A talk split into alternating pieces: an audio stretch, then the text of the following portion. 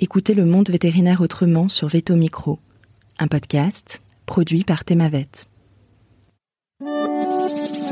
Bonjour, je suis Sophie Wilforn, vétote multicasquette, et je me suis fixée comme mission l'amélioration du quotidien des vétérinaires. Et moi, je suis Marine Slove, vétérinaire tout, journaliste, consultante et cofondatrice de Veto Job. Bienvenue sur le podcast qui rend la parole aux vétérinaires. Grâce à ce média, nous pouvons enfin livrer notre regard sur la profession. Un regard qui nous est propre, même s'il diffère parfois de la version idéalisée bien ancrée dans l'imaginaire collectif. Vous entendrez ici des consoeurs et confrères, praticiens ou non, se confier sur une tranche de leur existence et interroger leur quotidien de vétérinaire. Nous avons voulu ici nous raconter tels que nous sommes, parler de notre rapport au métier bien sûr, mais aussi et avant tout de notre rapport à la vie. Ici, pas de tabou, pas de langue de bois et surtout pas de culpabilité. Vous êtes ici chez nous, mais surtout, vous êtes ici chez vous.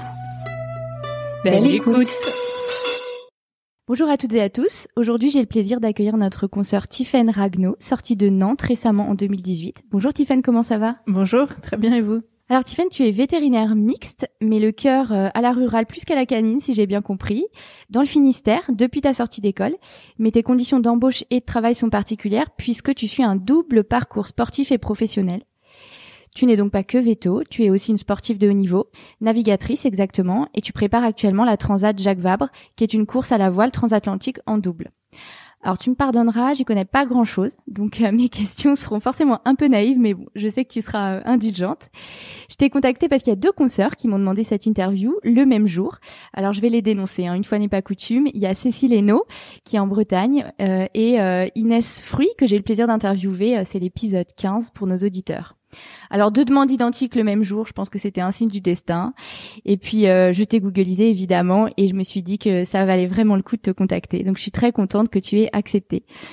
Prête Tiffen, tu me fais monter à bord? Prête avec plaisir. Bon alors tu la connais cette première question de Veto Micro, on en a parlé en off euh, juste avant. Qu'est-ce qui t'a donné envie de devenir vétérinaire? Alors, euh, c'est vrai qu'on en a parlé juste avant parce que, en fait, je me suis jamais vraiment posé la question. Je pense que je fais partie de ces petites filles qui, très jeunes, se sont dit euh, je veux faire vétérinaire. Euh, en y réfléchissant euh, juste avant de venir, en fait, je me suis rendu compte que à chaque fois qu'on me posait la question, c'était ce que je voulais faire. Le pourquoi, je ne saurais pas vraiment. Je sais que à partir du moment où dans les études, ça s'est un petit peu précisé. Il a fallu se dire qu'il y avait quand même un petit peu de travail parce que le parcours classique, pour moi, ça a toujours été la, le bac S, la prépa euh, bio et après euh, l'école veto. Euh, quand il a fallu travailler, bah, je m'y suis mise et pour moi c'était normal. Plus on me disait que soit ça allait être compliqué parce que j'étais pas forcément la première de ma classe à chaque fois ou pas forcément celle qui s'en sortait toujours le mieux à l'école même si c'était pas forcément très compliqué mais on t'a dit que ce serait compliqué on m'a dit plus d'une fois que ce serait compliqué alors au collège et au lycée c'était plus parce que ma grande sœur était passée avant avait des grandes facilités à l'école.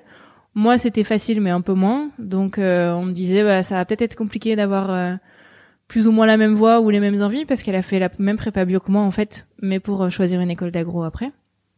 Et, et donc, on m'a dit plus d'une fois que ce serait compliqué. Et puis, bah, dans la tête des gens, des études de vétérinaire, c'est des études longues, mmh, donc très difficile, très difficile et qui coûtent très cher. Donc, pareil, on m'a dit, bah, ce sera compliqué parce que bah, j'ai pas une famille qui a forcément des grands moyens. Et, euh, et, plus on me disait que ce serait compliqué et que j'aurais peut-être du mal, plus je me disais que c'était quand même vraiment ce que je voulais faire et que. Mais c'est ton entourage familial qui disait ça ou c'est plutôt le, non pas forcément scolairement c'est des profs ou euh, plutôt des profs. Non non mais mes parents ont toujours été euh, derrière nous euh, à partir du moment. La seule exigence à la maison c'était d'avoir son bac. Après on faisait ce qu'on voulait. Euh, et on a tous des des parcours un peu différents dans la famille parce qu'on est quatre enfants. Mais mais ils ont toujours été derrière derrière nous quel que soit le projet, ils nous ont plutôt supportés. Euh, et parce que j'ai fait, en fait, avant de faire du bateau, j'ai fait beaucoup d'équitation. Euh, et euh, j'avais, enfin, ma mère était là et euh, pour elle, les études, enfin, il y avait rien d'incompatible les deux ensemble. Mais non, non, c'était plutôt dans l'entourage des profs. Et puis oui, des, des connaissances ou des amis de mes parents. Et dès le collège, finalement, on essaie de te décourager. Ouais, dès le collège. Ça dure. Hein un petit peu. Après, finalement, enfin, moi, je lui prêtais pas forcément trop attention. Mais c'est vrai que, euh, bah, après la prépa, qui a pas forcément été facile, surtout en deuxième année avec le concours. Après, j'ai fait que deux ans. Finalement, je me rends compte avec le recul. Il y en a beaucoup qui ont fait trois ans. Trois, bien sûr. Euh, T'as bien mais- fait t'écouter, en fait, finalement. Bah, je suis comme arrivée à l'école où euh, je me suis dit, bah, j'ai fait tout ça, mais mes parents sont pas du milieu. Euh, Est-ce que finalement c'est vraiment ce que je veux? Et ce qui est fait pour moi? La première année a été quand même euh, pas mal pleine d'appréhension par rapport à ça. Et quand tu dis pas du milieu, c'est quel type d'enfance que tu as eu euh, Pas proche des animaux, pas à la campagne, c'est ça que tu veux dire? Alors j'ai grandi euh, entre Paris et la Normandie. euh, parce que bah, mes grands-parents avaient une maison en Normandie et j'avais la chance d'y passer tous les week-ends. Après, euh, j'ai vraiment grandi en ville. Euh, on n'a pas eu énormément d'animaux à la maison parce qu'on a dû se battre étant enfant pour avoir un chat et un lapin. Euh, mes parents sont pas très animaux euh, plus que ça. Ma mère est instite et mon père est ingénieur, donc vraiment plutôt loin des animaux. Euh, après, c'est vrai que bah, je montais beaucoup à cheval, donc j'ai été pas mal en contact euh, avec ces animaux-là. Quand on était en Normandie, enfin le soir, j'allais jouer avec les vaches, enfin voir les vaches du voisin et j'essayais de les caresser à travers la, la clôture ou ces choses-là, mais c'était mes seuls rapports avec les animaux avant l'école, en fait. Et je reboucle avec euh, le bateau. En fait, finalement, dans ton enfance, il n'y a pas de bateau, il n'y a pas de mer. Alors si un petit peu, petit peu. euh, pareil, on passait euh, les vacances d'été euh, chez nos autres grands-parents euh, près de près de Bordeaux à la Cano. Euh, et mes parents voulaient pas qu'on reste dans le jardin à tourner en rond ou devant un écran tout l'été, donc euh, on a dû, enfin on a dû, ils nous ont poussé à choisir une activité et ils nous ont proposé spontanément la voile parce que mon père euh, avait fait un peu de voile étant jeune et il adorait ça et on était près de l'eau. Et euh, mon petit frère a choisi le surf et en fait euh, j'ai choisi le surf aussi parce que j'avais peur de naviguer sur le lac euh, l'été. Donc mon premier rapport avec euh, avec l'océan ça a été plutôt par le surf et la voile j'avais peur. D'accord, c'est marrant. Comme Oui, quoi. C'est très rigolo. Et finalement, donc si on reprend là où tu en étais, donc la, la prépa et euh, l'intégration, donc tu fais deux ans de prépa, euh, tu choisis Nantes pour quelle raison? Bah justement pour me rapprocher de l'océan. Euh, en fait, euh, arrivé en deuxième année de prépa, j'ai vraiment euh, complètement rejeté la vie parisienne. Je supportais plus euh, les trajets, euh, d'être pressée tout le temps. En fait, alors je sais pas si c'était plus la région parisienne ou la prépa finalement qui ont fait ça, Hmm. mais euh, j'avais vraiment envie euh, de me rapprocher de la mer, notamment parce que j'avais vraiment accroché avec ce milieu grâce au surf. Et, euh, et Nantes, c'était celle qui était la plus proche de l'océan, donc euh, c'est vraiment celle que j'ai choisie euh, pour la localisation. D'accord. Et d'un point de vue euh, vétérinaire, qu'est-ce que tu gardes de ces années-là à l'école? Si on se concentre vraiment sur euh, la partie euh, vétérinaire de, de l'histoire. Euh, alors sur la partie, en fait, c'est, enfin, c'est ce que tu disais un petit peu au début. C'est vrai que moi, la partie euh, océan, que ce soit voile ou surf et vétérinaire, ont toujours été très liées. Hmm. Parce qu'en fait, je suis arrivée à l'école vétérinaire, je voulais faire de la biologie marine. Euh, J'adorais le milieu marin, j'étais fascinée par euh, par tous les animaux, les mammifères marins. Euh, et puis, en discutant et en faisant de plus en plus de stages pendant les les études, je me suis rendu compte que finalement j'aimais beaucoup le contact avec la clientèle. Que si je partais en biologie marine, c'était plus de la recherche ou éventuellement des parcs zoologiques, parce que Mhm. bah, j'ai fait quelques stages à Océanopolis à Brest D'accord. euh, dont un hiver en deuxième année ou entre, euh, je crois que c'est la Toussaint et décembre ou même un peu plus tard. Tous les week-ends, j'allais euh, j'allais là-bas parce qu'ils ont un centre de soins pour la faune sauvage. Ouais. Euh, et donc j'allais m'occuper des phoques là-bas. euh.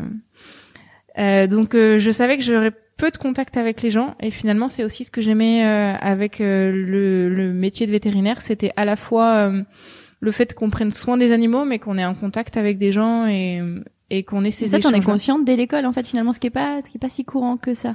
Alors, ce qui est rigolo, c'est que j'en ai conscience dès l'école, mais que c'est aussi un petit peu parfois ce qui me pèse aujourd'hui, maintenant que je travaille. Donc, c'est à la fois ce qui, ce qui m'a attiré vers le métier, là, qui parfois me pèse euh, certaines semaines. C'est ce contact avec les gens, euh, Qui est pas toujours simple. qui est pas toujours simple, Ouais. ouais. Mhm.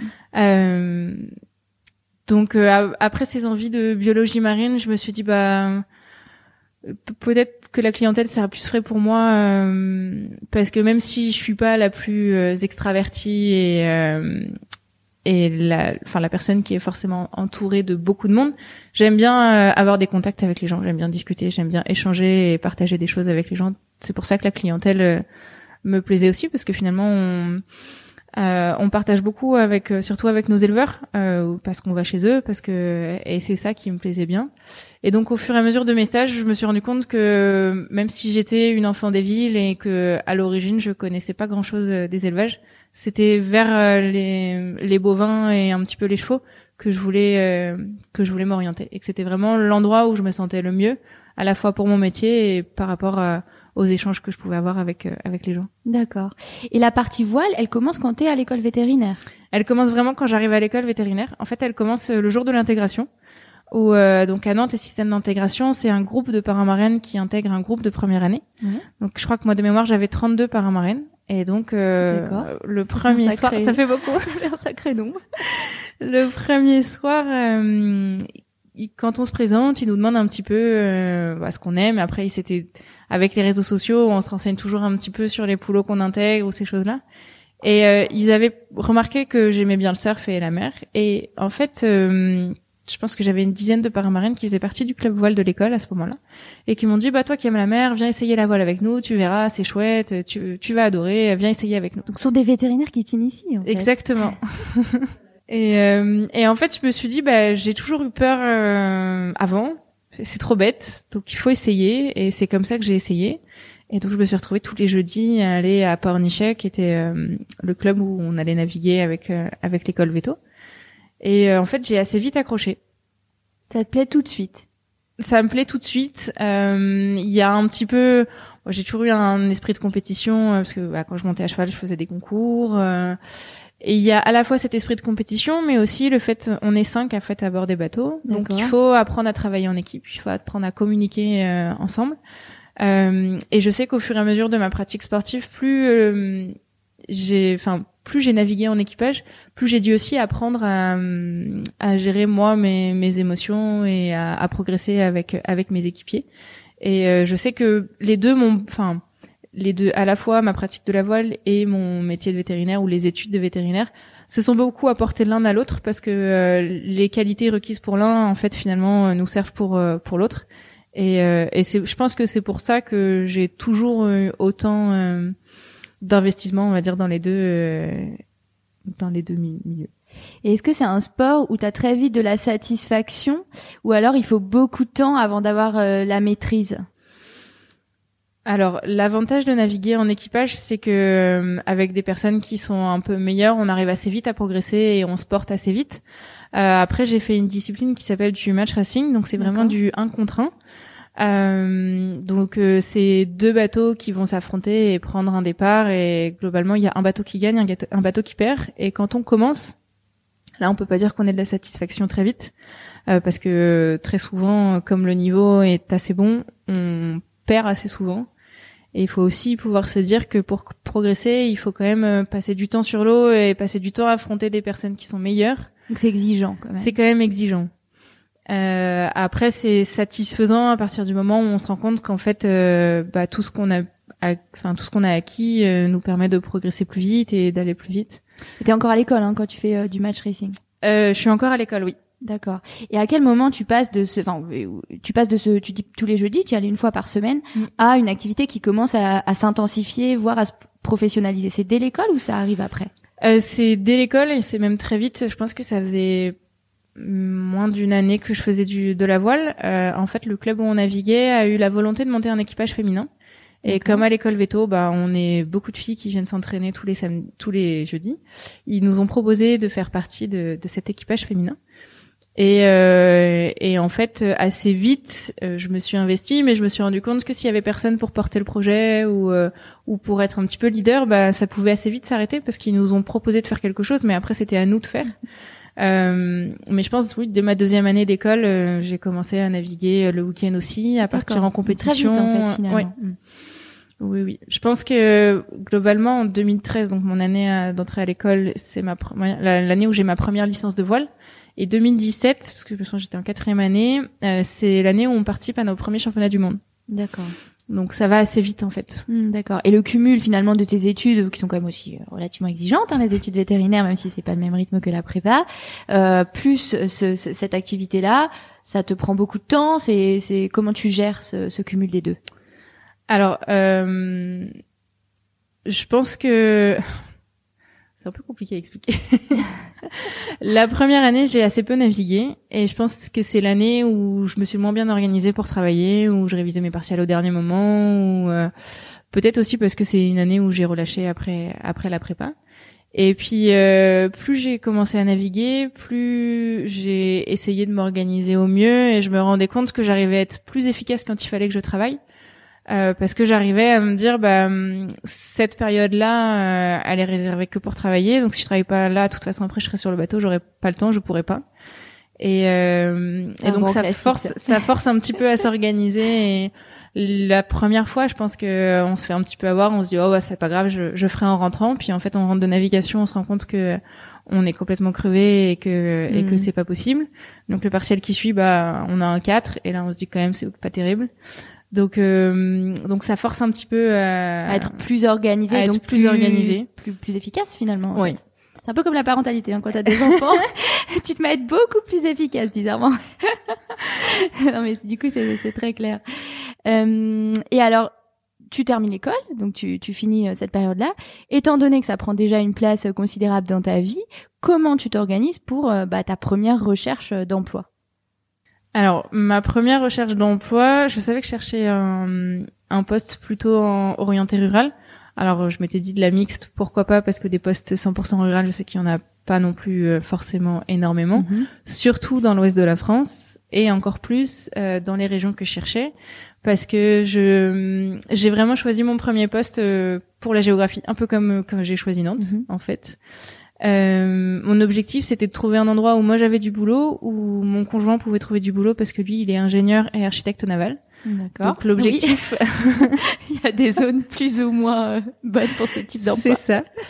Et en fait, euh, je suis tombée sur l'annonce euh, d'Eurosport Donc ma première réaction, ça a été le Finistère. Hein, je veux pas y aller, c'est le bout du monde, c'est trop loin. Puis j'ai quand même regardé où c'était. J'ai vu que c'était près de Concarneau et que c'était un endroit où bah lui pouvait avoir du boulot et moi aussi. Donc j'ai postulé, mais j'ai postulé en leur demandant tout de suite, euh, bah voilà, je navigue.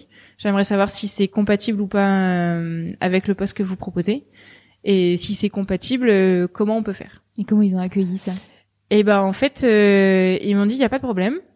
Tu tu calcules le nombre de jours où tu où tu navigues dans l'année euh, T'oublies pas de compter le nombre de jours de repos parce que il faut te reposer aussi. Et nous après on te proposera un contrat de travail en nombre de jours euh, qui correspond. Et ça, tu penses que c'est parce qu'ils ont ils ont trouvé ça euh, assez chouette finalement, ou alors que c'est vraiment bah, le, contexte actuel qui fait que c'est tellement dur de trouver des salariés que finalement bah on, on est dans une démarche où on s'ajuste euh, à la personne qui propose. Je pense qu'il y a un peu des deux. Il y a euh, d'un côté mes deux euh, mes deux patrons en fait sont assez sensibles à la voile, ils aiment ça, ils l'ont pratiqué un petit peu. Ça aide un peu. Voilà. Mm. Il y en a un qui a, qui a un voilier, enfin qui avait parce qu'il le vend, mais il y en a un qui a un voilier, et ils sont assez sensibles. Euh, et l'autre côté, c'est que ça faisait un an qu'il leur manquait quelqu'un, et c'est vrai qu'entre n'avoir personne et quelqu'un qui travaille 200 jours par an, parce que c'était mon contrat à l'origine quand j'ai été embauchée, finalement c'est mieux que que rien. Ouais. Donc c'est un petit peu les deux. Et comment vous vous en discutez euh, très concrètement? Du coup, tu dis on chiffre, on regarde les, les jours. Comment vous vous accordez pour être sûr qu'il y, y aura pas de problème derrière? Alors au début, euh, en fait, moi je leur avais juste dit, bah voilà, je vais commencer à travailler au mois de septembre. Euh, par contre, je, crois qu'on avait un, un, championnat de France ou un championnat du monde euh, qui suivait dans les mois qui, qui arrivaient. Et je leur avais, au début, je voulais juste leur demander pour cette période-là, et puis je m'étais dit, bah, on verra un petit peu au fur et à mesure. Euh. et c'est eux qui m'ont dit, bah, non, non, il faut quand même que tu calcules le nombre de jours où tu vas, enfin, que tu vas passer sur l'eau, et ce que je disais tout à l'heure, le nombre de, de repos et tout ça.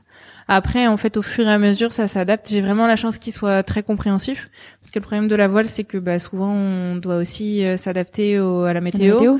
euh, et puis, bah, quand on commence à aller à l'international, on doit aussi s'adapter. Euh, les invitations, parfois, on les a très très tard. Euh, par exemple, en 2019, juste avant le Covid, on est parti à Shanghai en compétition et on a peut-être eu notre invitation qu'au mois de juillet.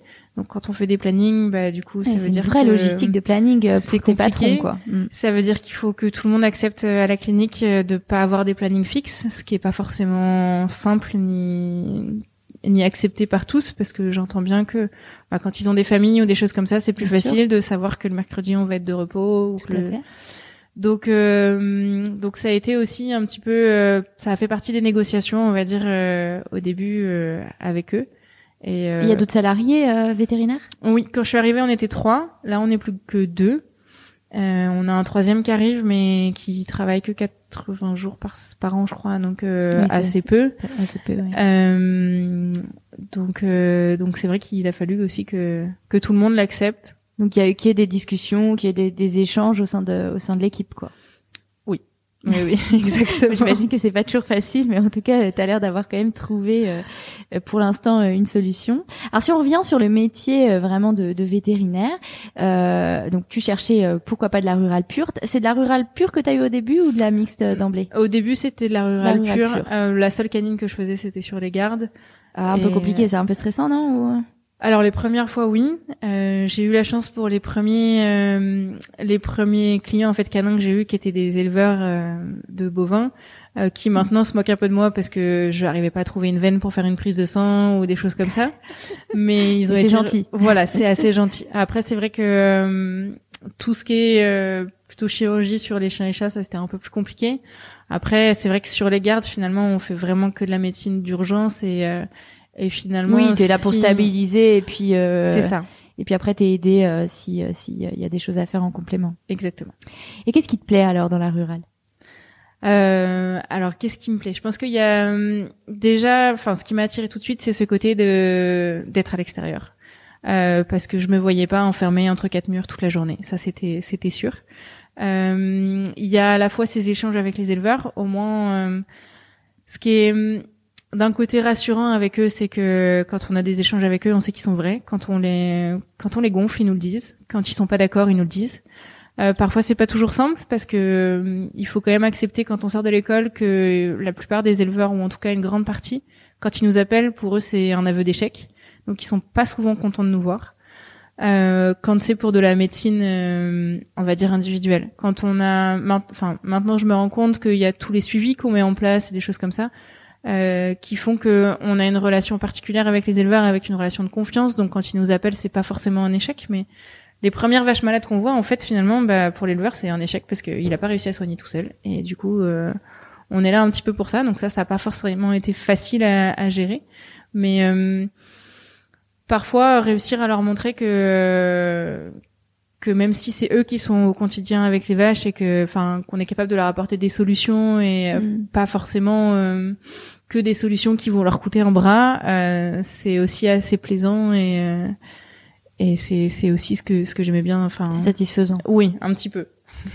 Et euh, cette première année euh, post-école, on sait que c'est souvent difficile parce qu'il faut se mettre dans un rythme. Euh, les confrères, les consoeurs racontent euh, que, et moi je m'en souviens très bien, on est très fatigué.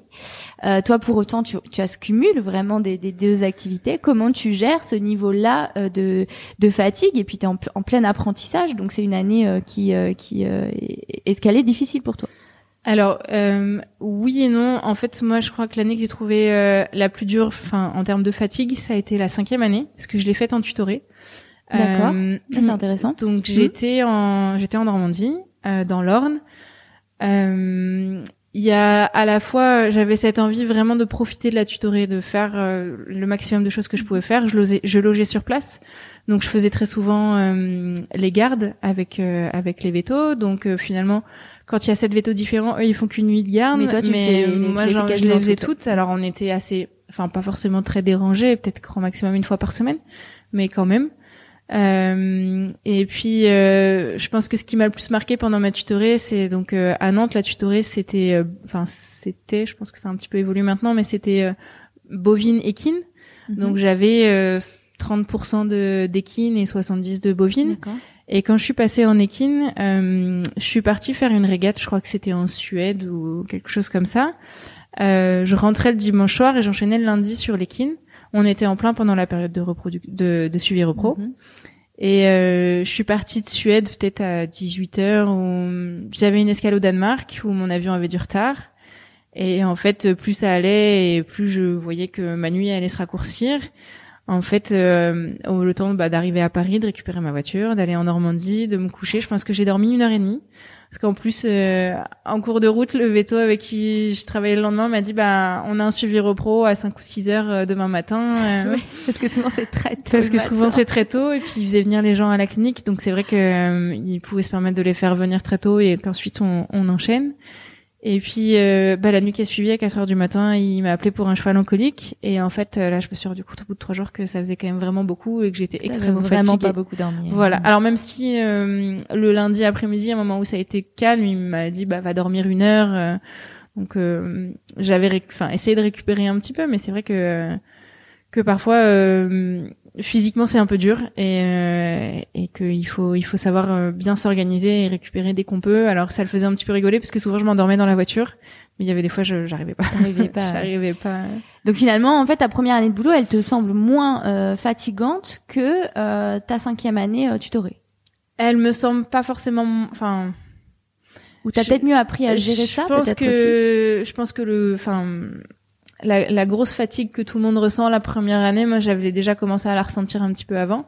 Alors je dis pas que la première année, euh, quand je rentre à 21h30 ou presque, je dors le soir. euh, si ça c'est sûr. euh, on a, il y a, y a beaucoup à gérer parce que on est très stressé. Il faut que, enfin, je me souviens les premières visites, euh, je mettais énormément de temps parce que euh, parce que tous les tous- tous les produits, il fallait que je vérifie la dose, il fallait que je sois vraiment sûre.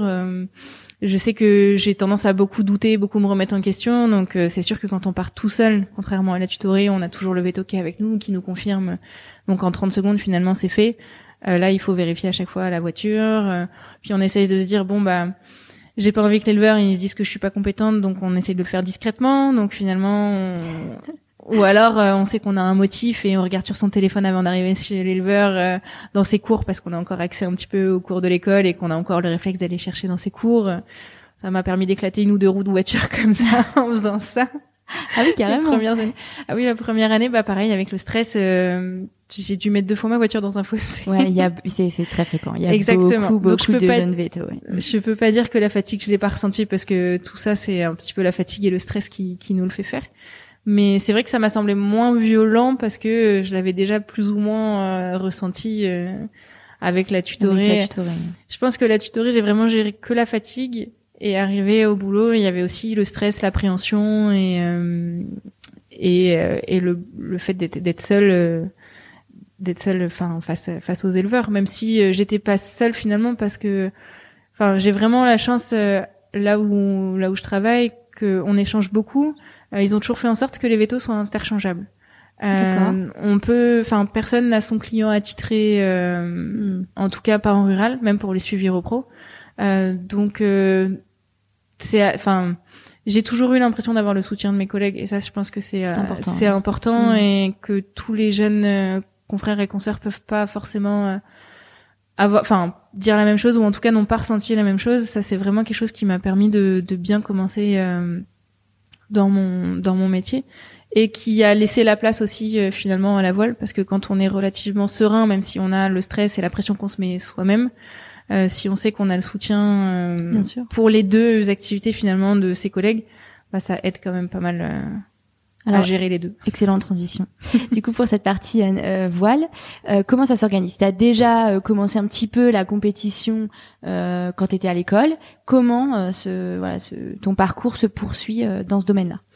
Euh, Il y a eu à la fois des projets qui se sont poursuivis en fait que j'avais commencé à avoir quand j'étais à l'école et qui se sont poursuivis derrière, donc des équipages qui sont, enfin qu'on a gardé formés, euh, notamment des équipages féminins. On a continué à aller à l'étranger, donc ça c'est des plannings qui se font plus ou moins sur un an. Mhm. Euh, comme il y a les étapes à l'étranger, bah, il faut attendre d'avoir d'abord les dates de l'étranger.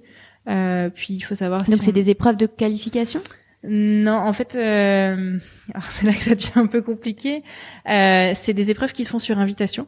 D'accord. Euh, donc souvent ils invitent euh, plus ou moins les meilleurs mondiaux ou pas. Enfin c'est un circuit mondial, donc forcément ils cherchent à avoir le plus de nations différentes.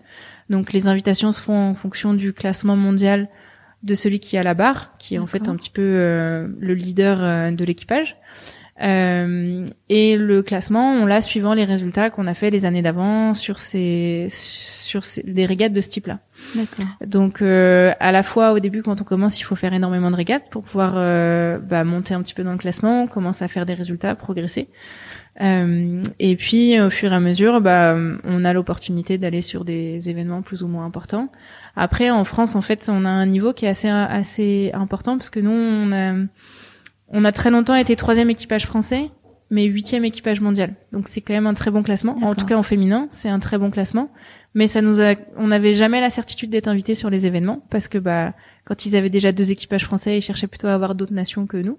Donc en fait, t'attends cette invitation, t'es pas euh, proactif dans ta recherche de compétition. En fait. Bah non, c'est une fois qu'on a le planning, on fait les demandes d'invitation et puis on attend de savoir si on va être pris ou pas. Alors parfois c'est un petit peu compliqué parce que quand il faut donner les plannings au patron, bah on leur dit voilà il y a cette compétition là. Peut-être, mais je suis pas sûre. C'est ça. Mm. Donc euh, à un moment ils m'ont proposé bah voilà tu nous mets la liste des compétitions, tu nous dis celle-ci c'est sûr à plus de 80%, celle-ci c'est sûr à 50-80%, celle-ci c'est sûr à moins de 50%.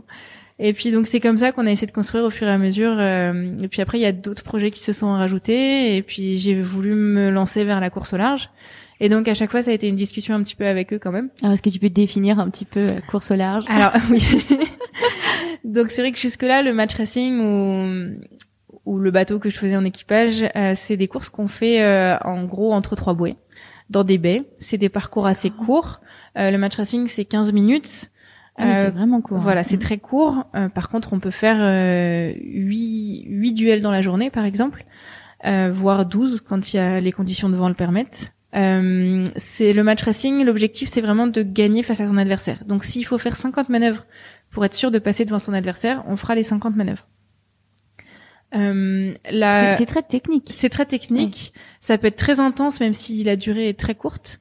Euh, et c'est assez exigeant. C'est là qu'il faut avoir un petit peu ces petites routines, euh, on va dire, euh, ça, son enchaînement de, de mouvements pour faire une manœuvre, par exemple.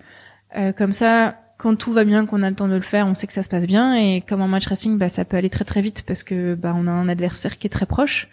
Euh, et ben ça nous apprend aussi à avoir nos habitudes, mais permettre de gérer aussi un petit peu l'imprévu c'est là qu'il y a quand même un lien avec euh, ce qu'on fait euh, en tant que vétérinaire, c'est que c'est pas mal quand on opère euh, un animal d'avoir sa routine pour que bah si quand on fait une césarienne finalement l'ouverture ça fait une étoile on sache comment réagir tout bêtement. Euh, la course en flotte, donc ce que je faisais en équipage, là on est 80 bateaux à faire le même parcours. Pareil, les parcours sont relativement courts, ils durent que deux heures par exemple grand maximum, mais tous les soirs on rentre à terre. Donc c'est euh, c'est physiquement parfois un petit peu plus intense que euh, la course au large, mais c'est des choses où tous les soirs on dort dans son lit, le bateau il est au port et, mm. euh, et les bateaux sont relativement petits et assez maniables. Euh, la course au large, ça va vraiment être des parcours. On va partir d'un point A à un point B. Euh, on va passer plusieurs jours en mer, des nuits en mer du coup, soit en solitaire, soit en équipage. moi, j'essaye plutôt de me diriger vers le double solitaire euh, mon objectif serait quand même de faire euh, une grande course euh, qui peut parler à certains, qui est la solitaire du Figaro. Donc c'est sur un certain bateau et c'est une course en, solitaire sur trois semaines avec entre trois et quatre étapes. Euh, donc pareil, c'est des, enfin c'est vraiment des courses où là on dort dans le bateau.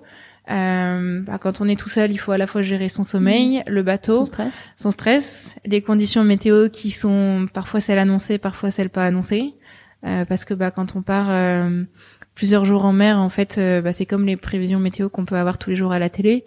Passer 48 heures, les prévisions qu'on nous donne, on sait qu'elles sont relativement, enfin, fiables, mais dans une certaine mesure. Bah, c'est pareil quand on part en mer. En fait, passer 48 heures, les prévisions qu'on avait avant de partir, finalement, sont plus forcément certaines. Et si, suivant la catégorie, on n'a pas le droit de remettre à jour nos fichiers météo, on doit faire avec ce qu'on avait en partant et les incertitudes qu'il y a mmh. avec. Et comment te fait, se, fait euh, ton cheminement entre tu commences par ces courses très courtes jusqu'à cette envie de, de, de, faire de la course au large en solitaire C'est quoi? C'est t'acquiers des, des, un niveau technique et t'as besoin d'un peu plus de challenge à chaque fois? Comment ça, enfin, comment tu vis ça? Euh, J'ai acquis pas mal d'expérience au fur et à mesure euh, avec les différents équipages. Euh, après, j'avais un petit peu ce besoin de parfois sortir de ma zone de confort. Euh, Peut-être pour me rassurer parce que j'ai toujours beaucoup douté euh, de mes choix, de ce que j'ai fait. De... Sentir sa zone de confort pour se rassurer, c'est pas fréquent, mais, mais, pourquoi pas Mais euh, mais de me dire que bah si je pouvais en sortir et que j'étais capable de le faire euh, par moi-même et pas toujours avec des équipages c'est pas l'amour du challenge aussi? Si, si, c'est sûr. C'est l'amour du challenge, c'est le fait de, de se dépasser aussi, de pousser plus loin, et euh, mais de se dire que c'est possible en fait, que finalement, euh, moi qui n'étais pas destinée à ça et qui avait, enfin, qui est pas le parcours classique euh, d'un marin non plus, parce que j'ai commencé tard, j'ai commencé qu'à 20 ans, j'ai pas fait certains supports qu'ont fait tous les marins qu'on peut voir qui préparent les Jeux Olympiques, qui font ces mhm. choses-là euh, me dire que bah si si finalement c'était possible et c'est quelque chose que je pouvais faire euh, même avec un parcours pas classique. C'est là que ça ça recoupe un petit peu ce que je disais au début sur euh, quand on m'a dit que finalement vétérinaire c'était pas fait pour moi parce que bah c'était peut-être trop dur, qu'il fallait les moyens financiers, que j'étais pas du mhm. milieu. Ou, euh, bah c'est c'est un petit peu pareil avec le bateau. Euh. Je note ne pas te dire que tu ne vas pas y arriver, que c'est pas possible. Exactement. Et du coup, quand j'ai commencé à 20 ans, donc euh, là il y a quoi? Il y a 10 ans, pas tout à fait 10 ans de voile mm. derrière toi. Et en fait, le niveau auquel t'en es arrivé aujourd'hui, en fait, en, en 10 ans, c'est ce que tu dis, c'est que c'est assez court. Comment tu as réussi à progresser si vite du coup? Euh, alors effectivement, en 10 ans, c'est assez court. Enfin, quand euh, quand j'en discute, bah, surtout avec mon conjoint, par exemple, qui lui baigne dans la voile depuis qu'il est tout petit, euh, de temps en temps, il me, dit, il me dit, ah oui, quand même, ça fait que 10 ans en fait que tu fais que tu fais du bateau et tu te rends compte, tu vas faire une une transat Jacques Vabre. Et, euh, et c'est vrai que moi, c'est une course où bah, du coup, quand j'ai commencé à faire de la voile, ça fait partie des courses célèbres, donc j'ai commencé à regarder. Euh, tous les marins un petit peu connus, même pour ceux qui font pas de voile, euh, ont fait ce genre de course-là. Et tu, peux, tu peux expliquer un petit peu euh, ce que c'est que la Transat Jacques Vabre? Alors c'est une transat qui part du Havre euh, et qui avant allait jusqu'au Brésil. Donc depuis le Covid, euh, il s'arrête en Martinique maintenant, à la fois parce que c'est francophone aussi et parce que c'était plus facile après le, le Covid de s'arrêter en Martinique. c'est donc une course qui se court sur quatre supports différents, donc quatre bateaux différents. Il y a quatre catégories, on va dire, sur la course.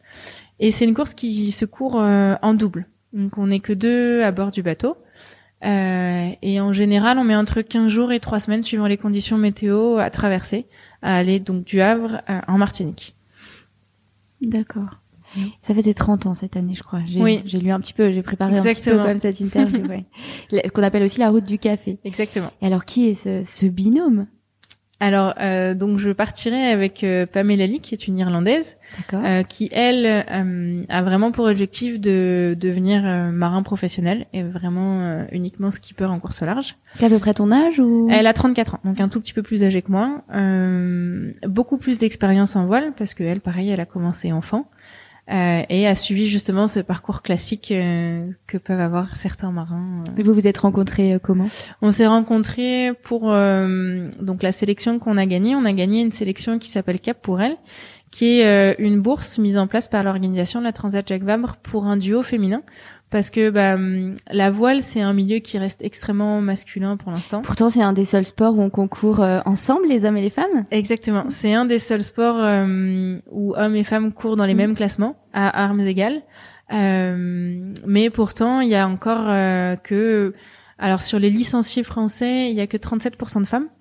Mm-hmm. et sur les grandes courses comme la Jacques Vabre ou la Route du Rhum, qui est une autre grande course au large, il y a entre 4 et 8%, on va dire, de femmes sur ces courses-là. Mhm.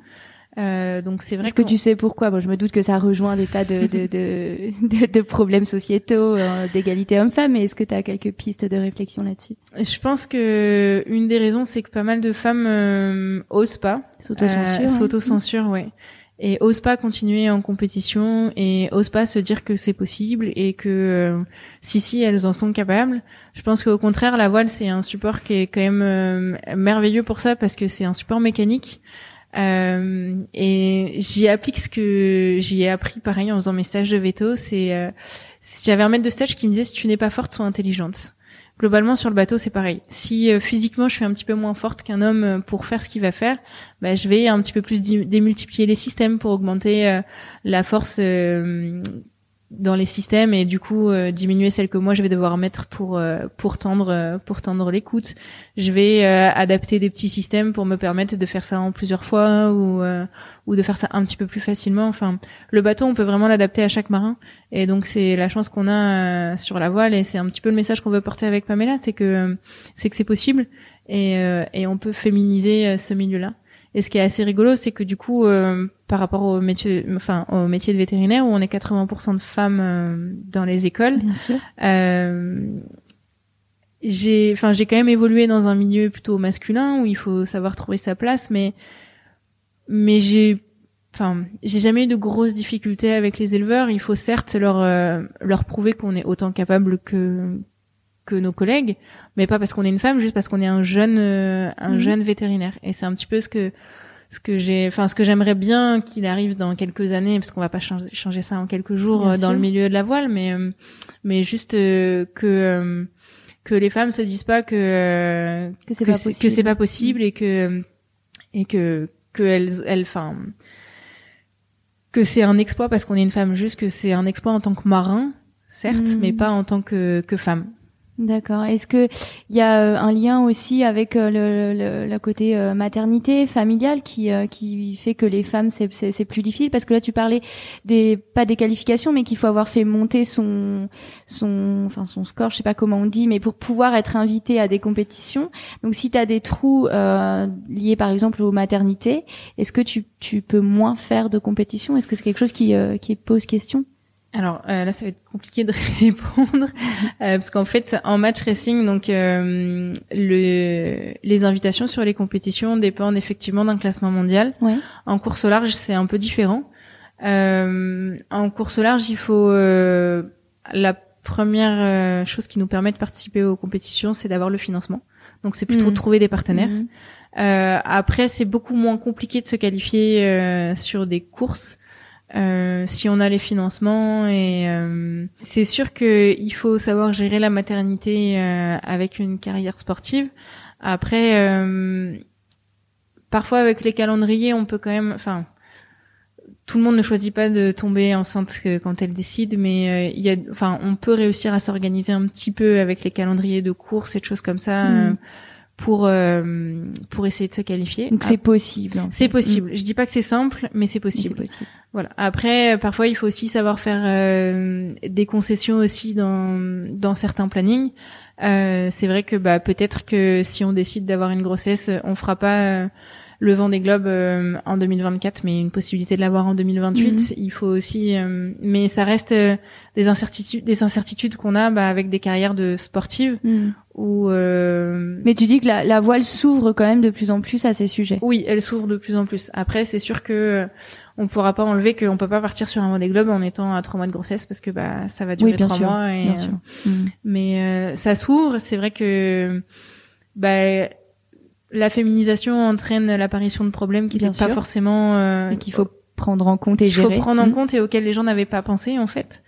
Euh, après, euh, forcément, ça se fera pas. Enfin, c'est ce que je disais tout à l'heure, ça se fera pas du jour au lendemain, mais euh, mais je pense que enfin, il y a des adaptations qui sont possibles, qui se mettent en place euh, et qui peuvent permettre ça dans les dans les années à venir. Et du coup, je repense donc à Pamela, euh, ta, ta coéquipière euh, qui est irlandaise. Donc, vous mhm. parlez euh, anglais? On parle anglais et français. On essaye chacune de faire un effort. Euh, notamment parce que bah en fait quand on va être en course euh, avec la fatigue ça devient vraiment beaucoup plus compliqué de déjà de communiquer quand on parle en français mmh. toutes les deux mmh. alors si on n'est pas capable ni l'une ni l'autre de d'essayer de le dire dans les deux langues je pense qu'on n'arrivera pas à s'en sortir donc c'est vraiment un travail donc vous apprenez euh, toi tu as un niveau d'anglais qui est qui est bon? Alors moi j'ai un niveau d'anglais catastrophique quand j'arrive à l'école vétérinaire oui. beaucoup de vétérinaires, on va dire. euh, après, bah, il y a eu les stages à l'étranger où j'ai essayé de faire un effort mhm. et de parler pendant six semaines en anglais.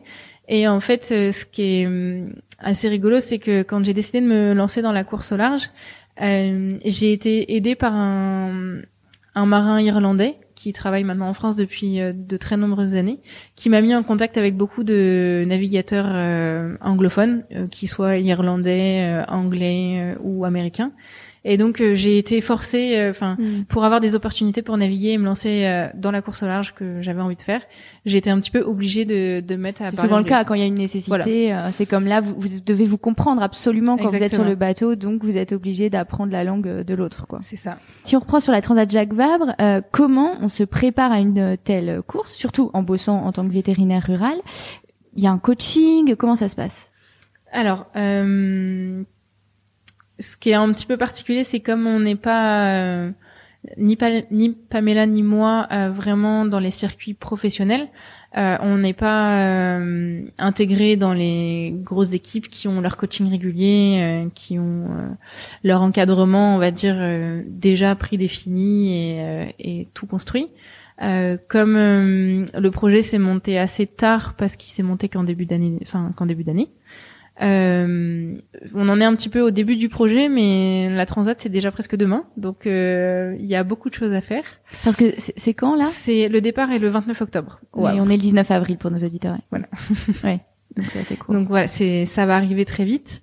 Euh, donc il y a un petit peu beaucoup de choses à gérer. Euh, on essaye un petit peu de faire euh, par étapes, on va dire.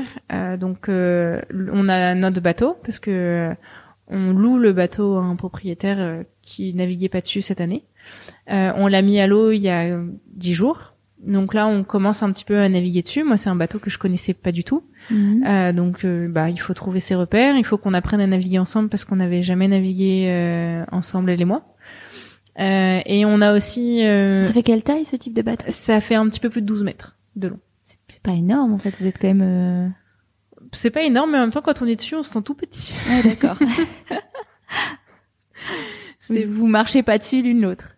Euh, non, alors après, l'espace euh, de manœuvre, finalement, il est pas très grand parce que Ouais, c'est des bateaux qui sont faits sûr. aussi pour que un marin seul puisse naviguer dessus.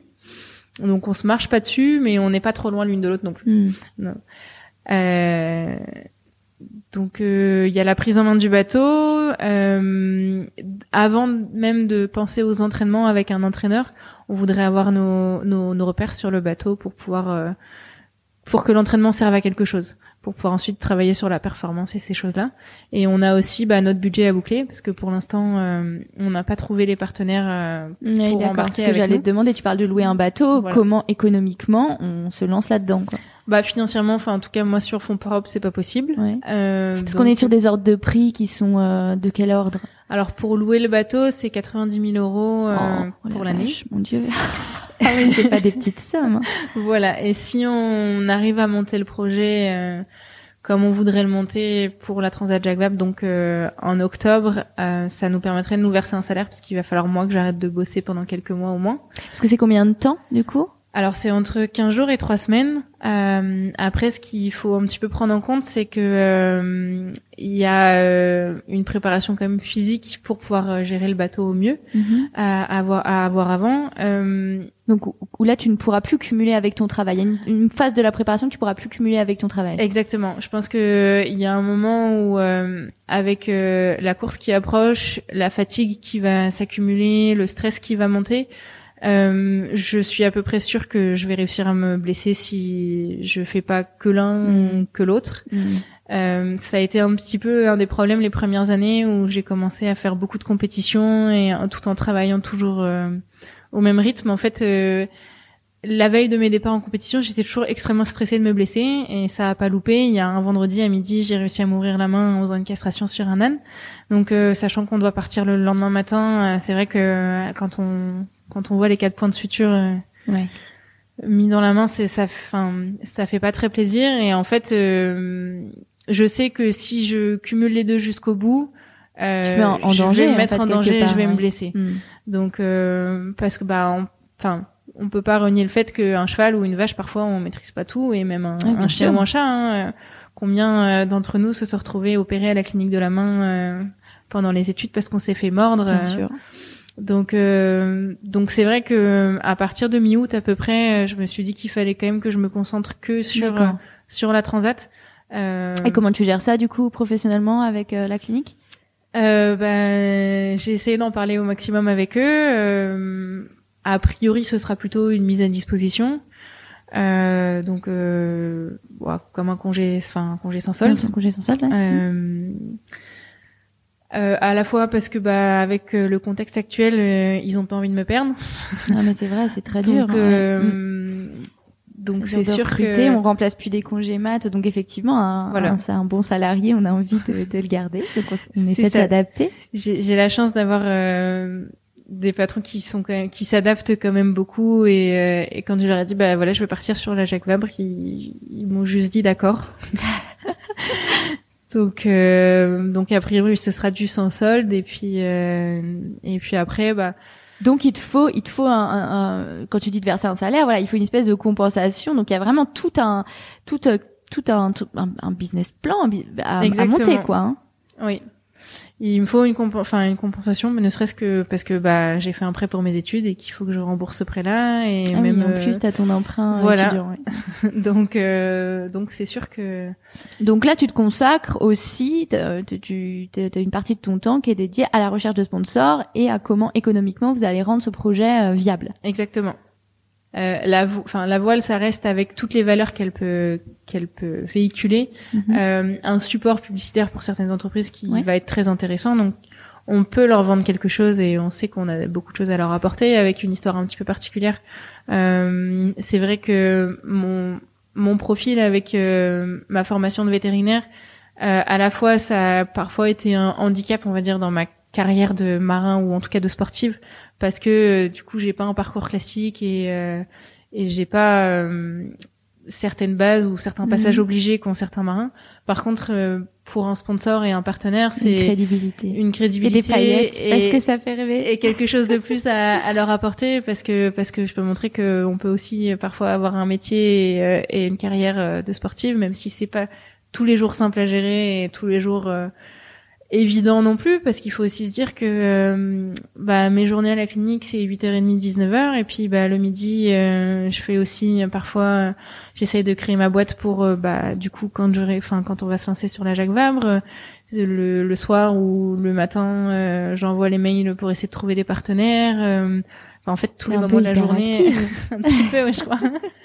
Mais du coup les journées sont bien remplies et puis bah il y a aussi la préparation physique parce que comme je disais, euh, il faut euh, physiquement être en forme, euh, comme il faut l'être, je pense, pour travailler aussi en rural. Mais euh, Tu fais vachement ce parallèle euh, entre depuis le début euh, oui. entre la clinique et, euh, et la, la navigation. Euh, tu as parlé de la chirurgie tout à l'heure, là Mm. tu le redis. C'est quoi les, les, les, les compétences communes en fait de ces deux activités qui a priori ont rien en commun? Qu'est- Qu'est-ce qui est qu'est-ce qui finalement est commun? Je pense qu'il y en a, en fait, il y en a énormément et je m'en suis rendu compte euh, tout le temps. Euh, donc il y a à la fois euh, euh, un petit peu euh, cette capacité d'organisation que dont on a besoin dans notre métier, dans notre métier et dont on a besoin sur un bateau parce que euh, cette organisation nous permet par la suite de gérer les imprévus comme je disais tout à l'heure. Euh, Il y a, euh, je pense que en tant que vétérinaire, on, on nous apprend aussi à connaître nos limites, savoir euh, quand il faut référer par exemple ou quand on est capable de le gérer nous-mêmes. Oui. Enfin, en tout cas, moi, c'est quelque chose qu'on m'a beaucoup appris quand j'étais euh, à l'école. Euh, et c'est assez utile aussi de le savoir sur un bateau, de savoir euh, où sont nos limites pour pas se mettre en danger euh, dans certaines situations, pour pouvoir par exemple adapter euh, les voiles du bateau euh, avant que la tempête arrive si on sait que dans tous les cas on sera pas capable de de changer de voile euh, si le vent est monté ou ces choses-là. Euh, Il y a à la fois euh, la capacité physique parce qu'il faut être en forme quand même. Euh, en fait, à partir du moment où j'ai voulu faire de la course au large, donc j'ai fait beaucoup plus de préparation physique que ce que j'avais pu faire avant. Et ça a été, euh, c'est bête, mais ça a été la période où j'ai réussi à détordre toute seule ma première torsion euh, utérine Mhm. sans avoir forcément besoin de rouler la vache.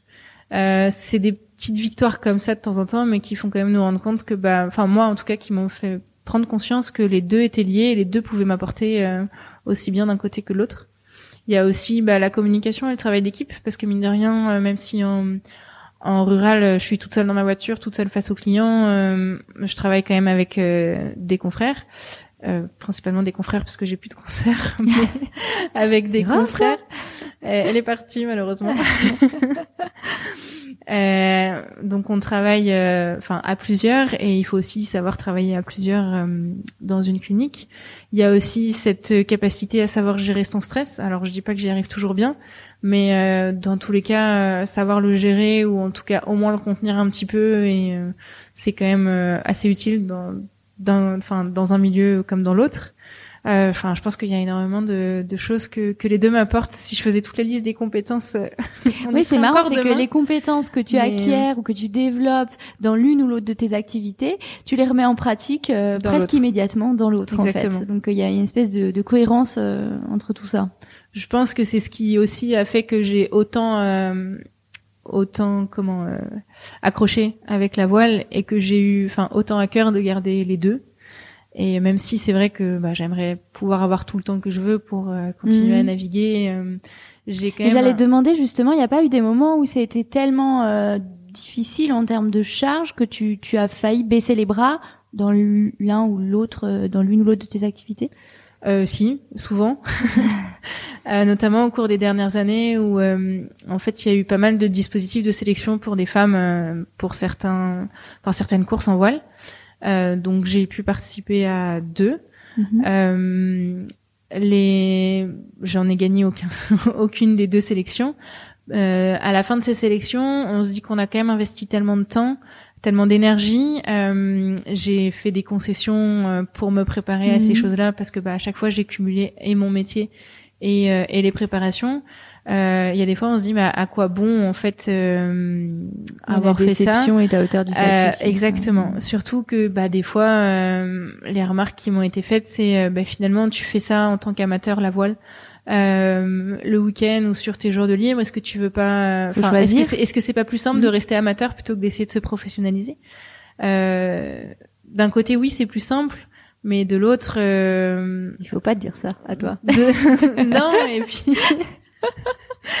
et puis, enfin, et puis pourquoi le fait d'avoir un parcours pas classique, pas comme les autres, m'empêcherait de faire ça parce que parce que je, en fait, euh, c'était pas mes capacités en tant que marin qui étaient remises en cause, c'était plus euh, le fait que j'avais ce ce métier de vétérinaire à côté euh, qui n'a rien à voir en fait avec la voile qui était remis en Et qu'est-ce qui à chaque fois fait à chaque fois que tu t'es dit ça, tu dis que ça arrivait à plusieurs reprises où tu t'es dit bah je, vais je vais lâcher l'affaire.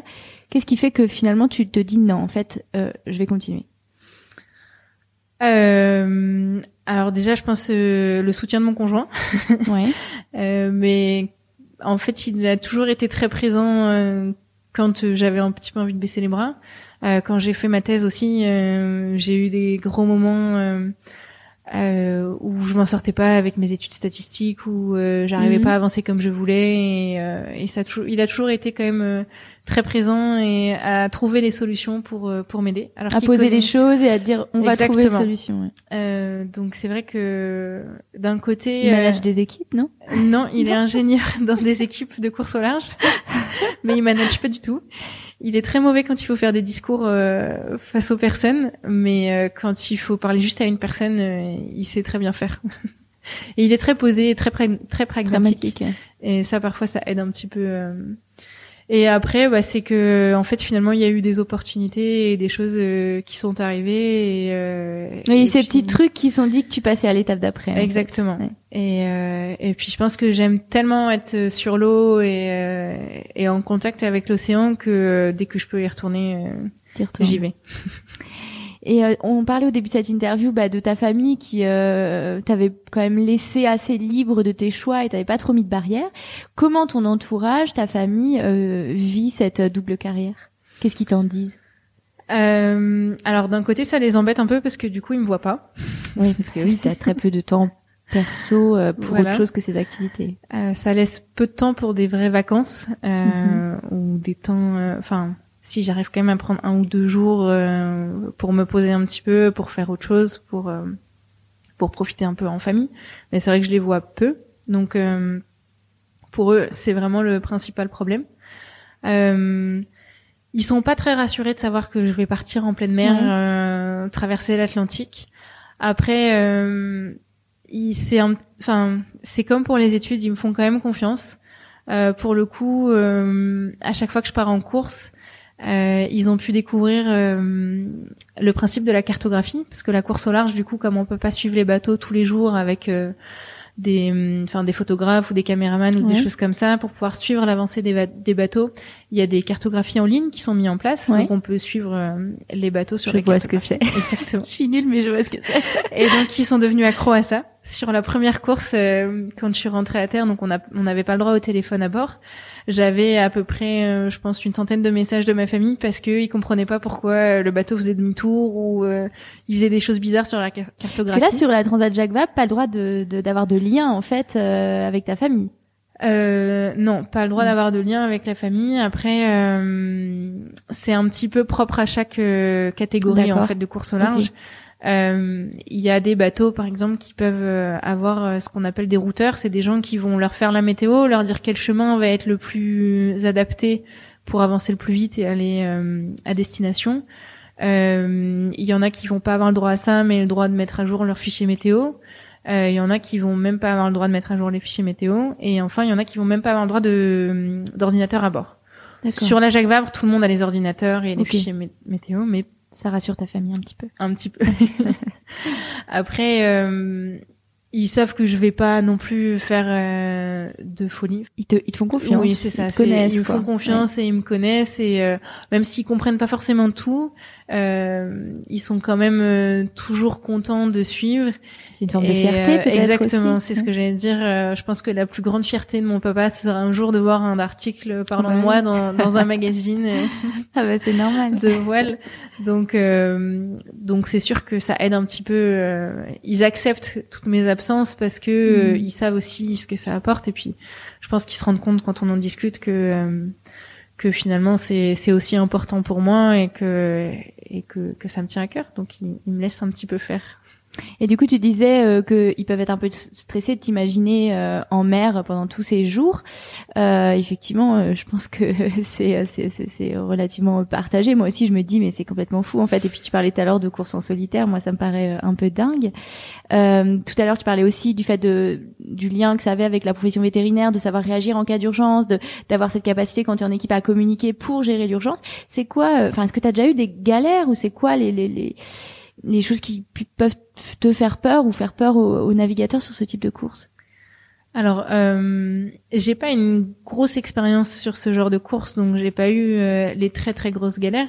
Euh, c'est vrai que la pire et que tous redoutent, c'est de faire tomber le mât du bateau. D'accord. Euh, moi, c'est ce qui m'inquiète le plus. Après, c'est pour ça que et ça, ça arrive en cas de grosse tempête, en fait. Exactement, ça arrive en cas de grosse tempête, éventuellement de casse matérielle ou d'erreur euh, que nous on peut faire euh, sur le choix de la manœuvre ou de la voile. C'est pour ça que je disais tout à l'heure que c'est important pour nous là avec Pamela de vraiment apprendre à connaître le bateau et euh, apprendre mhm. les différentes configurations de voile qui sont possibles parce qu'en fait il y a plein de voiles à bord du bateau et qu'on va adapter en fonction du temps et de la météo qu'on a. Euh, après, euh, il y a, euh, je pense que les galères que rencontrent à peu près tous les marins, qui va être de faire tomber une voile à l'eau, d'en déchirer une, de devoir la récupérer. Donc faire tomber une voile à l'eau, ça veut dire qu'il faut la récupérer, essayer de la récupérer en un seul morceau. Ça veut dire une tu t'entraînes à ça D'énergie. Alors pas la mettre dans l'eau, ça c'est sûr que non, parce que ça abîme les voiles. C'est trop cher. Mais apprendre à manipuler les voiles, oui. Euh, l'avantage d'avoir fait du plus petit bateau et en équipage, c'est que des galères comme ça, ça nous est arrivé. Mhm. Donc théoriquement, sur plus petit, je sais un petit peu comment réagir. Donc euh, ça permet de s'adapter après euh, aux réactions sur des plus gros bateaux ou des choses qui arrivent dans ces cas-là. tu peux compter que sur toi-même et ton coéquipier. Il faut, faut avoir quand même développer sa confiance en soi-même, quoi. Oui, qui est franchement pas quelque chose qui peut me caractériser. non, mais c'est quelque chose qui est relativement euh, difficile, mais. Euh...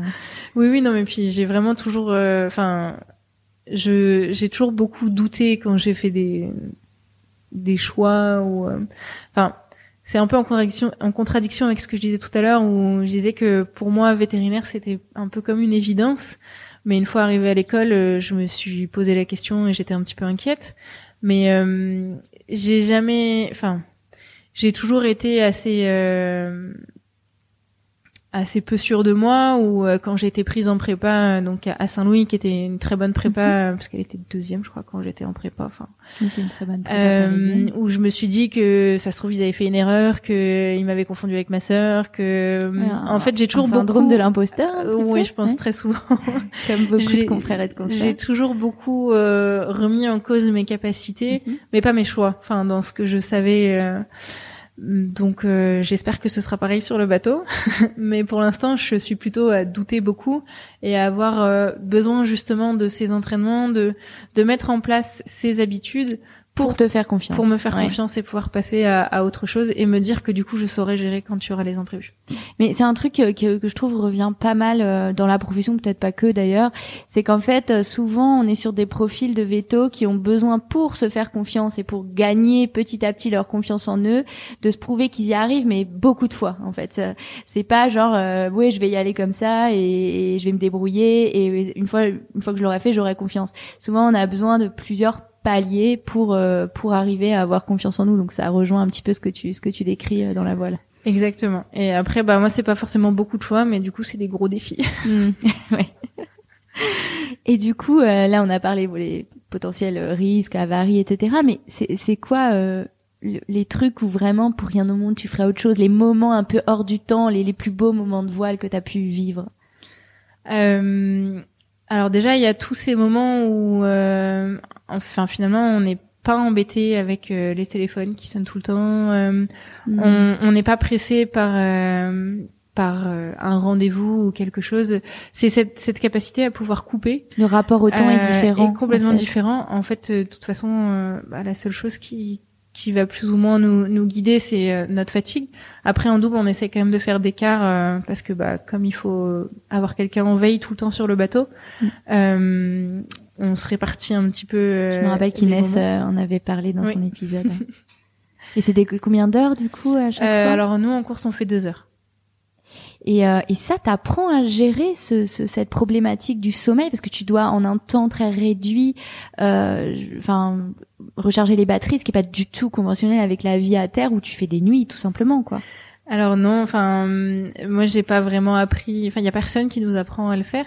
Après euh, bah c'est pareil, c'est là qu'aussi euh, le métier de veto euh, mmh. m'a aidé. C'est que les premières nuits de garde, je pense que je dormais presque pas. Euh, je faisais un sursaut à chaque fois que mon téléphone euh, sonnait. Et, euh, et, en fait, finalement, avec les gardes, on apprend très vite à devoir répondre au téléphone, être capable d'analyser ce qu'on nous dit, d'identifier si c'est une urgence ou pas, euh, éventuellement de retenir quel éleveur nous a appelé, parce que si on part à l'autre bout de la clientèle, il y a, y a, un souci, et de prendre la décision en conséquence, alors qu'on a été tiré d'un sommeil plus ou moins profond il y a moins de 30 secondes. Et euh, c'est quelque chose qui m'a permis, qui m'a permis, je pense, de, de m'adapter peut-être un petit peu plus vite sur les bateaux, parfois à, la fatigue, euh, et à ces, à ces obligations de devoir euh, dormir. Enfin, quand il faut aller dormir, même s'il est que 18 heures, euh, il faut dormir. Après, d'un autre côté, je pense que j'ai un peu du mal à savoir où sont mes limites et je vais avoir tendance à pousser euh, comme tu disais je suis un peu hyper active et le problème sur un bateau c'est qu'on peut pas pousser trop trop, trop loin parce sinon on se met en danger. Exactement. Donc c'est surtout ça moi qu'il va falloir euh, que j'arrive à, à, gérer. Euh, c'est pas trop pousser et savoir me reposer mmh. euh, de te connaître vraiment exactement sur ce point-là. Bon, on a digressé mais du coup on était sur ton tes plus beaux souvenirs de voile. Euh, alors il y a des, enfin il y en a, il y en a beaucoup. Et les nuits, euh, les nuits avec, enfin super étoilées, les pleines lunes, euh, avec un vent euh, pas trop fort et, et quand il fait pas trop froid, c'est quand même. Là tu te dis que pour rien au monde tu voudrais être ailleurs. pour peu qu'il y ait un ou deux dauphins qui viennent se rajouter, c'est sûr que que c'est quand même, c'est vraiment des sentiments de, de liberté et et enfin. Est-ce qu'il y a un côté aussi, parce que tu parles du rapport au temps, un côté ancrage dans le présent que qu'on perd malheureusement quand on est dans le tourbillon de la vie, du travail, etc. Est-ce que là, dans ces moments-là, il y a une notion un peu euh, ce qu'apporte la méditation, cette espèce d'ancrage dans le moment, l'instant présent? Euh, je pense parce que, enfin, à la fois il y a cet ancrage dans l'instant présent et en fait on perd complètement la notion du des jours, euh, la notion des temps, donc enfin du temps. Donc euh, c'est sûr qu'on est obligé de, enfin, on, on, se concentre surtout sur ce qui se passe à ce moment-là et, euh, éventuellement peut-être sur le phénomène météo qui arrive après, mais mais vraiment sur sur le moment présent. Après, ce que j'aime aussi beaucoup, je pense, c'est en navigation, mais c'est ce que je j'aimais aussi beaucoup avec le surf. C'est il y a un petit peu d'humilité et il faut aussi savoir s'adapter au milieu dans lequel on évolue et pas le milieu qui s'évolue qui qui s'adapte à nous. Oui c'est pas la mer qui s'adapte à toi exactement. Et donc euh, si la tempête elle doit passer euh, mm. on est sûr de devoir euh, de devoir l'essuyer. Donc il va falloir une forme de résilience. Exactement. Et, et c'est ce que enfin c'est vraiment ce que j'aime bien retrouver avec le bateau c'est que c'est qu'on enfin on va s'adapter à, à l'environnement et, euh, et pas l'inverse. Et je trouve que parfois on a tendance à l'oublier un petit peu tous les jours, qu'il faudrait s'adapter un petit peu plus euh, à l'environnement que vouloir tout imposer euh, tout le temps. Ouais, c'est une, chouette morale. Et du coup, je te pose la question en miroir. C'est quoi ton ou tes plus beaux souvenirs de rural? Euh, Mon ou mes plus beaux souvenirs de rural, euh, ah, il y en a, il y en a beaucoup. Euh, il y a bah, ce que je disais tout à l'heure, la première torsion que j'arrive à défaire euh, toute seule sans avoir roulé la vache, c'est quand même une petite euh, satisfaction. Une petite satisfaction. Euh, J'aime toujours. Euh, je pense que un vélage qui se passe bien, c'est quand même toujours quelque chose d'un petit peu satisfaisant. surtout, enfin on a des éleveurs euh, avec les, enfin qui, travaillent vraiment bien. On sait quand on arrive, euh, on n'arrive pas sur des grosses catastrophes ou des choses comme ça, mais on sait que quand ils nous appellent, c'est qu'ils ont vraiment besoin de notre aide et réussir à, à faire, euh, enfin à faire le travail et que la mère et le veau soient vivants ou que la vache soit mhm. soignée ou que, enfin, bah c'est quand même satisfaisant. Et on sait que, enfin ça fait toujours plaisir de travailler avec des des éleveurs qui nous font confiance et euh, c'est un petit peu ce que je disais aussi au début c'est c'est assez satisfaisant de réussir à faire quelque chose de bien chez des éleveurs qui nous font confiance et avec lesquels on travaille euh, très très bien donc ça c'est vrai que j'ai j'ai des endroits où j'aime beaucoup aller en rural parce que parce que je sais que on y est toujours bien accueilli et euh, et même si ça se passe pas toujours comme on voudrait quand ça se passe bien c'est mmh. quand même assez satisfaisant et après je pense que ce que j'aime beaucoup quand j'ai commencé à travailler, on a eu assez vite des stagiaires. Euh, et comme on est assez souvent qu'un seul à travailler au rural, quand les stagiaires venaient pour euh, faire de la rurale, je les ai très vite eu avec moi. Euh, ce qui est pas forcément facile quand on est déjà pas très sûr de soi et qu'on sort de l'école. Quand on est jeune. Voilà. Donc euh, donc c'était un petit peu au début ma bête noire. Et là je ça fait pourtant que quatre ans que je suis sortie de l'école, mais je sais que J'aime bien avoir un stagiaire à la fin de sa période de stage qui est content, qui a appris quelque chose, qui a apprécié sa période de rural. Euh, parfois, on a des stagiaires, notamment bah, les alforiens, qui ont des stages obligatoires à faire en, en rural, même pour ceux qui n'aiment pas faire, enfin qui ne veulent pas faire ça. Euh, en quatrième année, on a eu un ou deux stagiaires comme ça. D'accord. Et euh, qui me disent à la fin de la semaine, bah tu m'as fait apprécier la rurale alors que euh, que enfin je me destine pour le pour les lacs ou à la canine euh, mmh. c'est vrai que bah je me dis que j'ai quand même un petit peu réussi euh, réussi oui, t'as apporté ta petite j'ai apporté quelque chose euh, enfin je leur ai fait au moins découvrir quelque chose d'autre euh, et je leur ai montré que la rurale c'est pas seulement de la bouse et de la pluie tout le temps et des choses pas très pas très agréables. Oui je vois euh, comment tu vois la suite de ton double parcours euh, Est-ce que c'est quelque chose euh, que tu vis au jour le jour et puis tu prendras les décisions au fur et à mesure Ou est-ce que tu te, tu, tu, te stresses avec ça Tu dis qu'il va falloir faire un choix à un moment donné? Comment tu, tu envisages la suite? Alors, c'est plutôt quelque chose, on va dire, que j'essaye de voir au jour le jour, mais pas trop du jour pour le lendemain, parce que bah, je suis quand même salariée et j'ai des, des collègues qui mmh. ont besoin d'être fixés. Euh, après, euh, je pense que effectivement, peut-être qu'à un moment, je vais être obligée de faire un choix.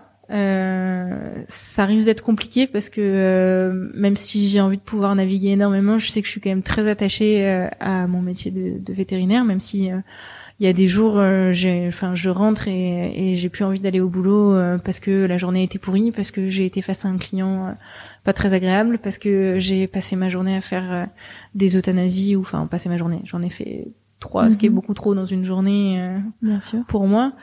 Euh, je sais que j'arrive, enfin, je pense que j'arriverai pas à faire complètement une, une, croix dessus parce que ça reste quand même un métier que j'ai choisi par passion, que qui même s'il me fatigue et même si je trouve que on n'a pas toujours du respect de la part de tous les gens, notamment sur les gardes. Enfin, moi, c'est vraiment ce qui me pèse le plus. Euh, oui, c'est un vrai sujet. Hein. Euh, même si c'est des côtés qui me pèsent beaucoup, je pense que j'arriverai pas à, à m'en défaire euh, tout le temps, enfin à vie en tout cas. Euh, après, je pense que c'est aussi une chance d'avoir ce bagage vétérinaire euh, et cette volonté de, de faire de la voile à haut niveau et marin plus ou moins professionnel pendant pendant un certain temps parce que je me dis que si jamais ça marche pas, si jamais je me rends compte que bah c'est pas quelque chose que je pourrais faire euh, pour une durée très longue, j'aurai toujours euh, ce bagage de, de, de vétérinaire. Euh, par contre, bah la voile ça reste un milieu très très précaire et très incertain pour l'instant. Euh, finalement, il y en a peu qui qui arrivent à en vivre. Mmh. la plupart de ceux qui peuvent se lancer et se permettre de d'essayer d'en vivre c'est des gens qui n'ont pas forcément besoin de beaucoup travailler à côté. Mhm. Euh, donc, euh, donc on verra si ça marche ou pas. Après, pour l'instant, euh, j'arrive sans faire vraiment le choix. Je vais quand même être obligée de le faire un petit peu au moment de la Jacques Vabre puisque je vais arrêter de travailler. Donc, c'est plus vis-à-vis des, des gens avec qui je travaille à la clinique que je veux pouvoir faire ce choix. Bien sûr. Que par respect pour exactement. Eux aussi. Oui, parce un petit que... hommage quand même que tu leur rends bah, là. Oui, oui, parce, que, ils ont l'air assez cool. Bah, en tout cas, investis. Et... Ils sont très investis. C'est pas tout forcément tous les jours simple, ni pour eux, ni pour moi, mais euh, mais c'est sûr que, enfin, que je leur dois beaucoup et que euh, je pense que je, enfin, je suis une des vétérinaires en France qui fait le plus de bateaux et pourtant, euh, on a été assez nombreux euh, à faire partie du club voile et à naviguer beaucoup. Enfin, parmi mes marraines, euh, j'en ai une qui travaille encore comme vétérinaire et qui navigue encore aussi, mais elle a beaucoup moins de temps de naviguer parce que bah il faut négocier beaucoup plus pour être libérée dans sa clinique. Donc c'est sûr que je peux pas, enfin. Tu mesures que c'est une chance. Oui, je suis obligée de le reconnaître et je leur dois quand même énormément, même si euh, j'ai, enfin, je vais pas nier que j'ai beaucoup travaillé et qu'il faut aussi les convaincre que ça vaut le coup, que mon projet euh, vaut le coup. Euh, ça n'empêche que je leur dois quand même beaucoup dans, le planning qui est fait et dans le fait de me libérer aussi souvent. Mm. Et oui, t'exclus pas de, de, de, effectivement faire des choix euh, au cours de, de, ta carrière entre l'un et l'autre, pas forcément les deux en même temps, mais finalement, c'est, les, les carrières, c'est, c'est pas, c'est, c'est pas linéaire. On, on s'en aperçoit de plus en plus. Euh, enfin, maintenant, je commence à avoir un peu de recul, mais quand, quand on voit les personnes, les vétérinaires que j'ai pu interviewer pour Veto Micro, en fait, c'est complètement fou. Comme les gens, ils passent parfois pendant 15 ans à faire autre chose, ils reviennent en tant que praticien. Finalement, ce diplôme, tu l'as euh, pour toujours, en fait. Exactement. Euh, c'est vrai que oui, c'est ce que tu disais. Les carrières sont plus linéaires. Non. Et c'est assez drôle parce que euh, au début, euh, quand j'ai commencé à faire, à monter un petit peu en niveau en voile, à passer certaines sélections, pendant des entretiens, une des questions qui m'a été posée, c'est est-ce que ton diplôme périme? Ah, c'est vrai. Et j'ai vraiment regardé la personne interloquée parce que je ne comprenais ah pas la question. Et périme, c'est-à-dire. Et donc, euh, oui, c'est vrai que, enfin, on a, on a quand même, euh, enfin, j'ai ce, ce, diplôme et on a la chance d'avoir, euh, enfin, la formation et la possibilité, effectivement, de faire énormément de choses différentes. Bien sûr. Mais ce diplôme, il t'attendra. Exactement. Le faut, il t'attendra. Exactement. Avec des nécessités de remise à niveau s'il en faut, ça c'est c'est assez évident. Mais mais oui, j'ai, enfin, je sais que j'ai la possibilité de passer de l'un à l'autre relativement facilement, on va dire, si je le veux. Après, en termes de réalisation, ce sera autre chose, mais euh, au moins j'ai cette possibilité-là. Alors après, euh, quelle décision je prendrai quand, je ne sais pas. Je sais pas encore. J'attends de voir euh, comment se passera la Transat Jacques Vabre, déjà. On se revoit dans un an, du coup. Exactement. Alors, qu'est-ce que tu dirais aux, aux, vétérinaires qui ont une passion dévorante, alors sportive, artistique ou autre, et qui se sentent un peu tiraillés entre les deux? Alors, euh, je dirais que c'est pas facile, mais que c'est possible de faire les deux. Mhm. Euh, qu'il faut réussir à convaincre euh, un peu tout le monde tout le temps.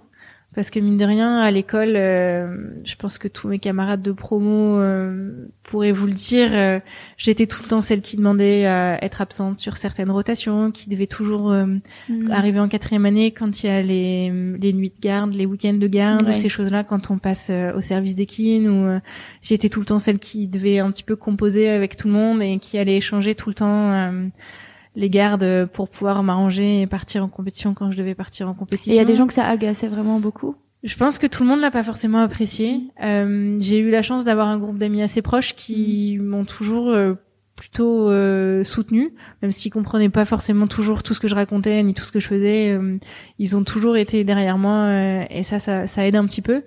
Euh, après, euh, à l'école, finalement, euh, c'était, enfin, je pense que ça a agacé un petit peu euh, certains encadrants parce que bah, c'est jamais confortable d'avoir euh, un élève qu'il faut euh, remettre à un endroit pour passer un partiel, pour euh, l'habilitation sanitaire par exemple que j'ai pas passé en quatrième année comme tout le monde, mais en cinquième année.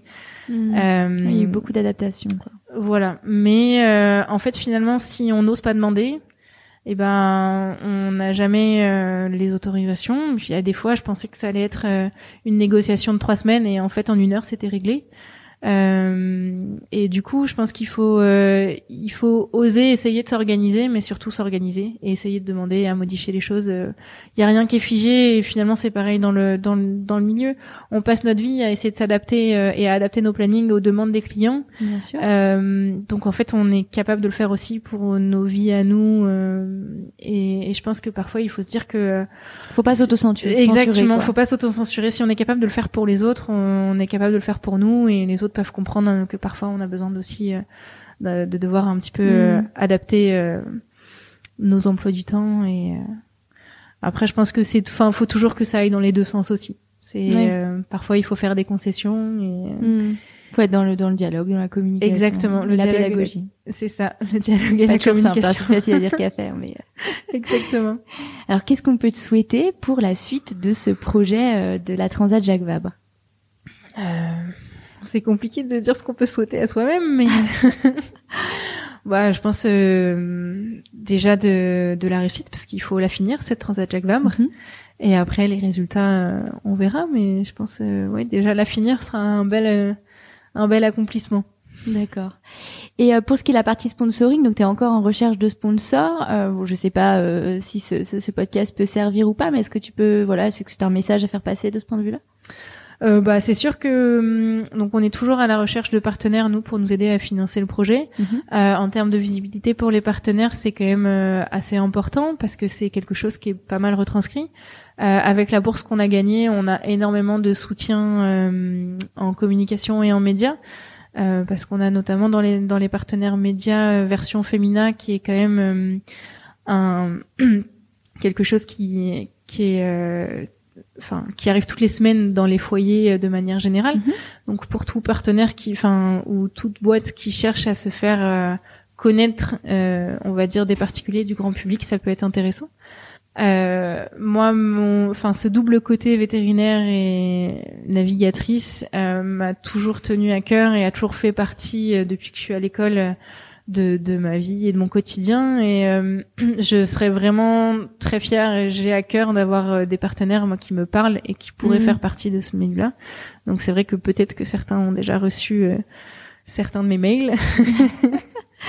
Mais voilà, ça me ferait vraiment très plaisir d'essayer d'embarquer des, en tout cas des, des boîtes, euh, Des acteurs de des- l'écosystème des acteurs vétérinaire. de, de l'écosystème vétérinaire ou au moins des, des, des entreprises qui ont des valeurs assez communes, Communes. enfin communes aux miennes ou au milieu vétérinaire. euh. Hmm. D'accord, ok, c'est très clair. Comment ils Ouais. peuvent te contacter, alors que ce soit les sponsors ou peut-être des confrères ou des consoeurs qui écoutent ce podcast et, et qui ont euh, envie de te contacter pour euh, tout un tas de raisons? Euh, bah alors, il- ça peut être par les par les réseaux, soit Ouais. le LinkedIn, les réseaux professionnels. moi, je t'ai contacté comme ça. tu Exactement. répondu assez vite. soit les réseaux sociaux aussi, euh, euh, par Instagram ou Facebook. Et Il y a un après- compte euh, Instagram qui permet de te suivre dans ces, ces aventures-là? Euh, en fait, euh, mon compte euh, personnel, donc il y a mon nom euh, D'accord, et ok. surtout, enfin principalement consacré euh, à la à la voile. À la voile. Ok. Oui.